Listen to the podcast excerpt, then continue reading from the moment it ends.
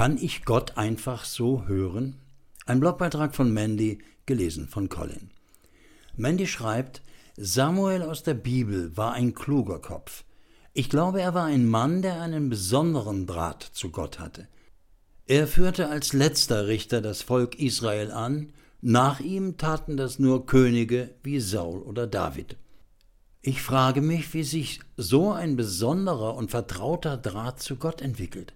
Hat Samuel Gottes Stimme einfach nur so hören können?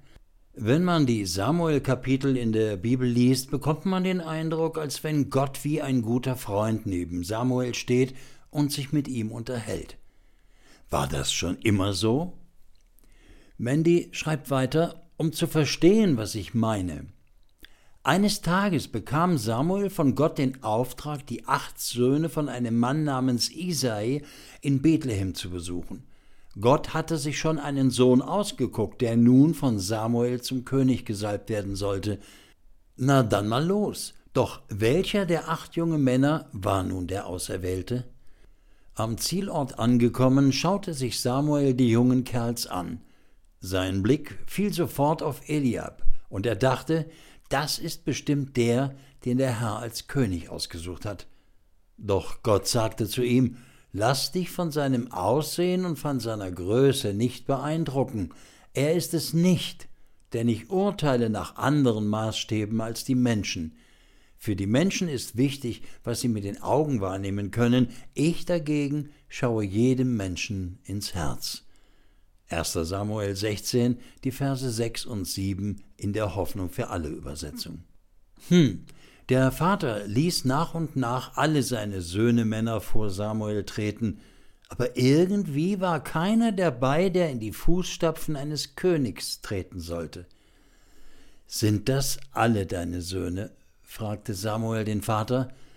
Der Jüngste fehlt noch, antwortete Isai. Er ist draußen auf den Feldern und hütet die Schafe. Lasst ihn sofort holen, sagte Samuel. 1. Samuel 16, Vers 11 in der Neues Leben Bibel. Nun schreibt Mandy weiter, nun du ahnst es schon, David war der Richtige. Er wurde zum König gesalbt. Kein Mensch, auch nicht Samuel, hatte damit gerechnet, dass es ausgerechnet den jüngsten und schmächtigsten unter ihnen erwischt. Doch so überrascht Samuel auch war, er hörte auf Gott und er war sich anscheinend auch sehr sicher, sich nicht verhört zu haben. Wenn du jetzt denkst, dass Samuel da wohl ein besonderes Talent besaß, mag sein. Fakt ist, er musste auch lernen, Gottes Stimme zu hören und vor allem auch zu checken, dass es nicht irgendeine andere Stimme ist die er da hört und wahrnimmt. Zum Beispiel Selbstgespräche oder auch der Teufel, der ihm vielleicht so manchen Spruch ins Ohr und Herz pflanzen wollte. In seiner Jugend ging Samuel zu dem alten, fast blinden Priester Eli. Übrigens, zu dieser Zeit geschah es sehr selten, dass Gott den Menschen durch Worte oder Visionen etwas mitteilte. Vergleicht das bitte mal mit dem 1. Samuel 3, Vers 1.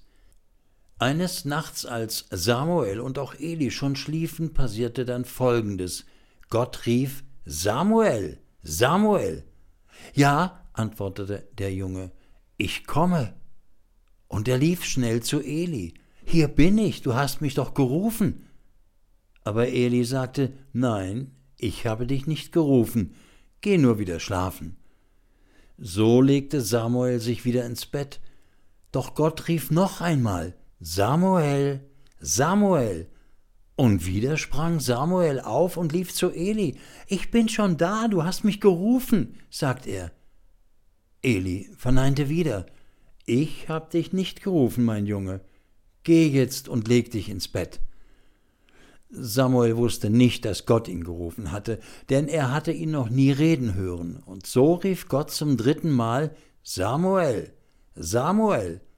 Und noch einmal lief der Junge zu Eli und sagte, Hier bin ich, jetzt hast du mich aber gerufen.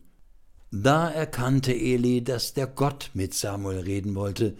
Darum sagte er zu ihm, Geh und leg dich wieder hin, und wenn dich noch einmal jemand ruft, dann antworte, Hallo Gott, ich höre dich. Also ging Samuel wieder zu Bett.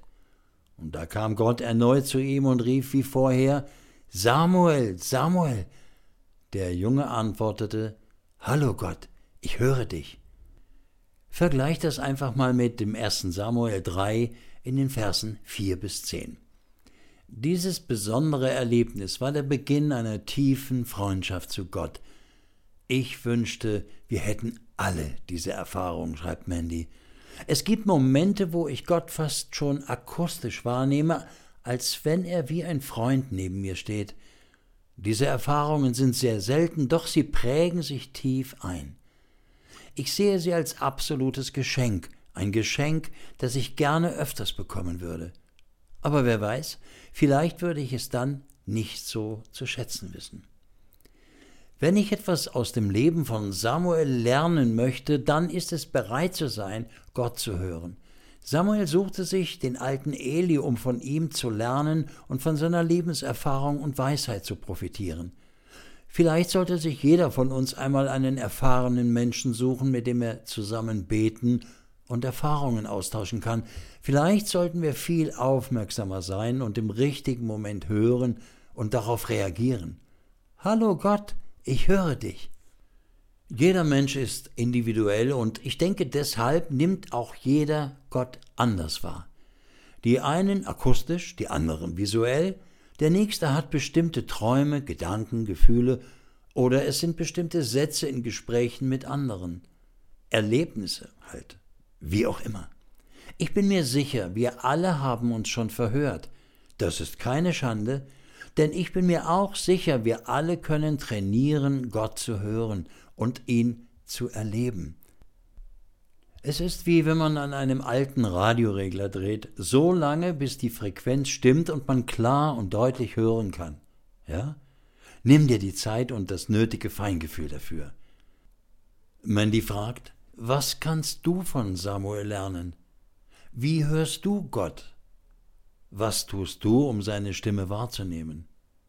In diesem Sinne, halte die Ohren offen. Deine Mandy. Danke, Mandy.